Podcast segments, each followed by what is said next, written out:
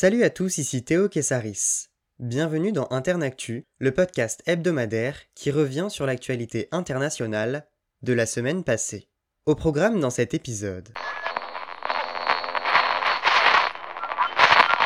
C'est un projet minier qui a fait office d'enjeu principal des élections législatives anticipées de mardi au Groenland. Le parti inuit Atakatigit ou IA de la gauche écologiste est arrivé en tête du scrutin avec 36,6% des voix. Le projet minier impliquait l'exploitation du gisement d'uranium de Kanuarsit au sud du Groenland, territoire autonome danois. Le parti écologiste avait annoncé son désir d'enterrer le projet. Il arrive devant le Siumut, parti social-démocrate, à la tête du gouvernement local sortant et ferme partisan du projet minier. Le dirigeant du parti IA, Mouté Egede, a annoncé à la télévision groenlandaise que les négociations pour la formation d'une coalition gouvernementale étaient engagées. Le parti ne dispose pas de la majorité absolue. Mouté Egede, 34 ans, espère devenir Premier ministre grâce à l'appui de plus petites formations politiques. Mardi, des discussions ont débuté à Vienne entre les États-Unis et les Européens au sujet du JCPOA, l'accord international sur le nucléaire iranien signé en 2015. Les États-Unis, qui avaient quitté l'accord en 2018 sous l'égide de Donald Trump, exigent que l'Iran respecte ses engagements nucléaires. La République islamique a fait savoir à plusieurs reprises qu'elle n'agirait ainsi qu'une fois les sanctions économiques américaines à son encontre levées. Les Européens jouent les médiateurs dans ces négociations complexes afin d'arriver à une entente. L'Iran rejette pour l'instant toute réunion directe avec les États-Unis. Joe Biden souhaite réintégrer l'accord au plus vite. La porte-parole de la Maison-Blanche, Jen Psaki, a toutefois reconnu que le processus pourrait être, je cite, long et difficile par moments. Fin de citation. Samedi, l'Iran s'est doté de nouvelles centrifugeuses, pourtant interdites par l'accord de Vienne.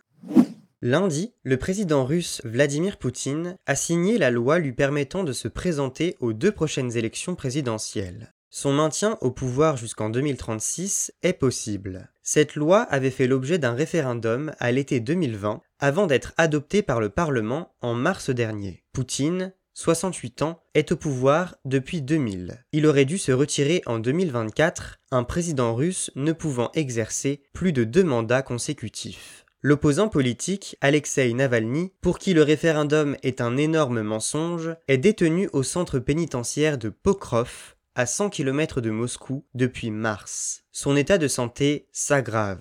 La semaine dernière, il indiquait souffrir de maux de dos, être privé de sommeil et ne plus sentir sa jambe droite. La deuxième semaine de sa grève de la faim a débuté lundi. Il a perdu 13 kilos depuis son incarcération. À noter que les incidents se multiplient à la frontière avec l'Ukraine. Kiev accuse Moscou d'y réunir des troupes. Les séparatistes pro-russes provoqueraient des incidents armés meurtriers. 25 soldats ukrainiens sont morts depuis janvier. Vendredi, l'Ukraine a exclu toute offensive militaire contre les pro-russes. La guerre dans le Donbass, zone partagée entre la Russie et l'Ukraine, avait débuté en avril 2014 suite à l'annexion de la péninsule ukrainienne de Crimée par Moscou. Le conflit s'était soldé par 13 000 morts. La médiation allemande et française avait débouché sur les accords de paix de Minsk en 2015. Le secrétaire d'État britannique aux Affaires étrangères et du Commonwealth, Dominic Raab, s'est indigné jeudi sur Twitter. Je cite Nous condamnons les actions d'intimidation du régime militaire de Birmanie à Londres hier. Fin de citation. La veille, l'ambassadeur birman au Royaume-Uni, Kyo Zwar Min, soutien de l'ex-dirigeante Aung San Suu Kyi, avait été empêché par des diplomates proches de la junte militaire de pénétrer dans l'ambassade britannique. Après une nuit passée dans sa voiture, à attendre qu'on le laisse entrer, l'ambassadeur birman a officiellement été limogé par les autorités birmanes. Londres a pris acte de cette décision et a appelé, par le biais de Dominique Raab, à la fin des violences épouvantables en Birmanie. Depuis le 1er février, plus de 600 personnes y seraient mortes, d'après un bilan qui reste flou. Outre les meurtres et les disparitions, une traque judiciaire s'est mise en place et concerne près de 120 célébrités accusées d'avoir provoqué des mutineries au sein de l'armée birmane. Au Bénin, des manifestations ont éclaté cette semaine, les protestataires dénonçant une confiscation de l'élection présidentielle tenue dimanche par le chef d'État sortant, Patrice Talon. Jeudi, une personne a été tuée par balle et six ont été blessés. L'armée s'est appliquée à disperser les manifestants à Savet, dans le centre du pays. Patrice Talon, au pouvoir depuis 2016, a engagé le Bénin dans un tournant autoritaire. Les figures d'opposition susceptibles de le défier ont été écartées. Elles ont été condamnées à des peines d'inéligibilité, à l'exil ou ont vu leur candidature être refusée par la commission électorale. Le pluralisme démocratique n'est qu'apparent. Il y a quelques jours, un juge d'un tribunal spécial anticorruption a quitté le pays après avoir dénoncé des pressions de la part des autorités. En retour, Patrice Talon a accusé des personnalités étrangères d'appeler au coup d'État. Les premiers ministres britanniques et nord-irlandais, Boris Johnson et Arlene Foster, ont condamné des violences inacceptables jeudi. Depuis une semaine, l'Irlande du Nord est le théâtre d'émeutes. Dans la nuit de mercredi à jeudi, un bus a été incendié à Belfast. Ces violences ont fait plus de 50 blessés parmi les policiers. Elles rappellent le conflit sanglant entre républicains catholiques, partisans d'une réunification avec l'Irlande, et unionistes protestants en lutte pour le maintien dans le Royaume-Uni. Ces troubles ont duré 30 ans, de 1968 à 1998, et ont fait 3500 morts. Les unionistes nord-irlandais dénoncent les conséquences du Brexit. Le protocole nord-irlandais, trouvé par Londres et Bruxelles fin décembre, évite le retour d'une frontière physique entre les deux Irlandes. Les contrôles de marchandises en provenance de Grande-Bretagne se font désormais en mer d'Irlande, dans les ports nord-irlandais. L'Irlande du Nord se maintient dans l'union douanière et le marché unique européen. Les unionistes se sentent trahis et dénoncent la mise en place de ces contrôles qui distingueraient un peu plus l'Irlande du Nord du reste du Royaume-Uni. Ce vote présenté comme historique la semaine dernière s'est soldé par une victoire pour le géant en ligne Amazon. Vendredi, les résultats du scrutin sur la création d'un syndicat dans un entrepôt de Bessemer d'Amazon de l'Alabama aux États-Unis, ont sonné comme un échec pour les salariés. Sur 3215 bulletins, 1798 refusaient la syndicalisation quand 738 se sont prononcés pour le RWDSU, le syndicat national auquel les employés voulaient adhérer. Le président de RWDSU, Stuart Applebaum, a déclaré, je cite, nous ne laisserons pas Amazon s'en tirer à si bon compte avec leurs mensonges, leurs tromperies et leurs activités illégales. Fin de citation. Depuis des mois, Amazon et les salariés pro-syndicats faisaient campagne pour défendre leurs arguments. Les employés se plaignaient du manque de temps pour aller aux toilettes ou pour manger, de salaires insuffisants. Le géant du commerce rappelait que 15 dollars de l'heure constituait un salaire plus de deux fois supérieur au salaire minimum en Alabama. Amazon est le deuxième employeur le plus important des États-Unis et compte 800 000 salariés. Des salariés toujours en attente de représentation syndicale.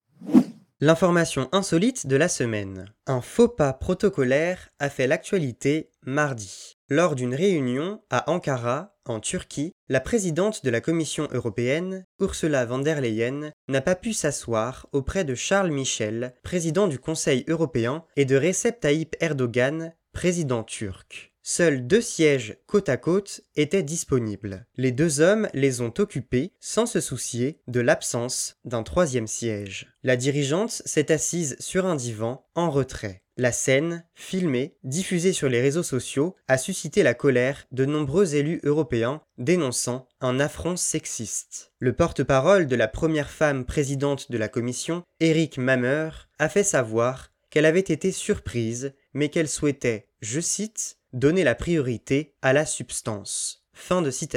Les deux dirigeants européens souhaitaient, par cette visite à Ankara, renouer les relations entre la Turquie et l'Union européenne après une année de tension. Ursula von der Leyen s'est dite inquiète du récent retrait de la Turquie de la Convention d'Istanbul que le pays avait signée en 2011 pour lutter contre les violences faites aux femmes et aux enfants. Elle a conclu, je cite, Les questions relatives aux droits de l'homme ne sont pas négociables. Fin de citation. Ce chiffre maintenant. 235. C'est, en millions de dollars, l'aide rétablie mercredi par les États-Unis à destination des Palestiniens. L'UNRWA, agence onusienne pour les réfugiés palestiniens, peut de nouveau bénéficier d'un financement américain à hauteur de 150 millions de dollars. Le secrétaire d'État américain, Anthony Blinken, a précisé que 75 millions serviront à l'aide économique et au développement, tandis que 10 millions seront affectés à des programmes de paix. Joe Biden s'est prononcé pour une situation à deux États sur l'épineux conflit israélo-palestinien. Depuis la reconnaissance de Jérusalem comme capitale d'Israël par Donald Trump en 2017, les relations de Washington avec l'autorité palestinienne étaient loin d'être au beau fixe. De son côté, l'ambassadeur d'Israël aux États-Unis, Gilad Erdan, a fait part de sa déception suite à cette annonce. Il a déploré la reprise du financement de l'UNRWA et la non-concrétisation de réformes palestiniennes cherchant à réprimer l'antisémitisme. Coup de projecteur sur la personnalité de la semaine.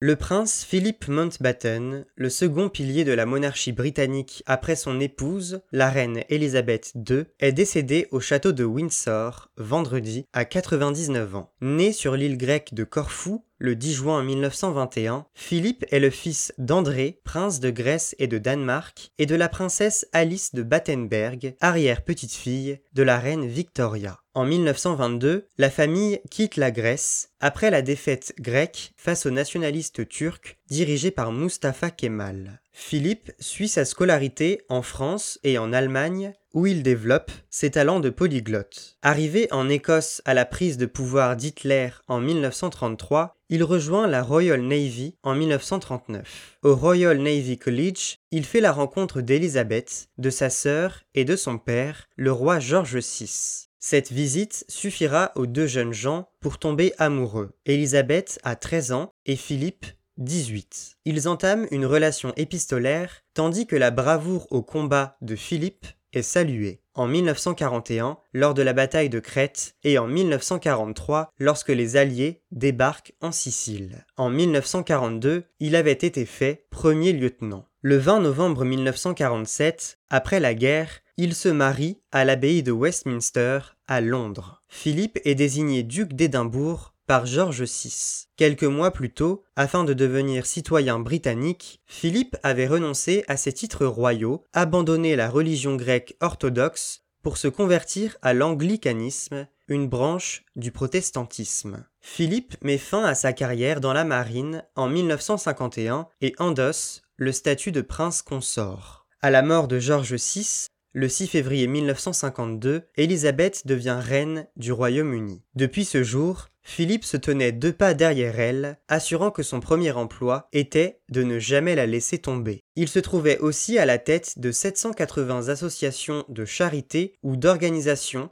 de défense de l'environnement. Il a notamment pris la direction de l'ONG WWF de 1981 à 1996. Avec Elisabeth, il a eu quatre enfants. Le prince Charles, né en 1948, la princesse Anne en 1950, Andrew en 1960, duc d'York, et Édouard en 1964, comte de Wessex. En 2011, la reine avait décrit Philippe comme sa force et son soutien. Le couple avait célébré ses 73 ans de mariage en novembre.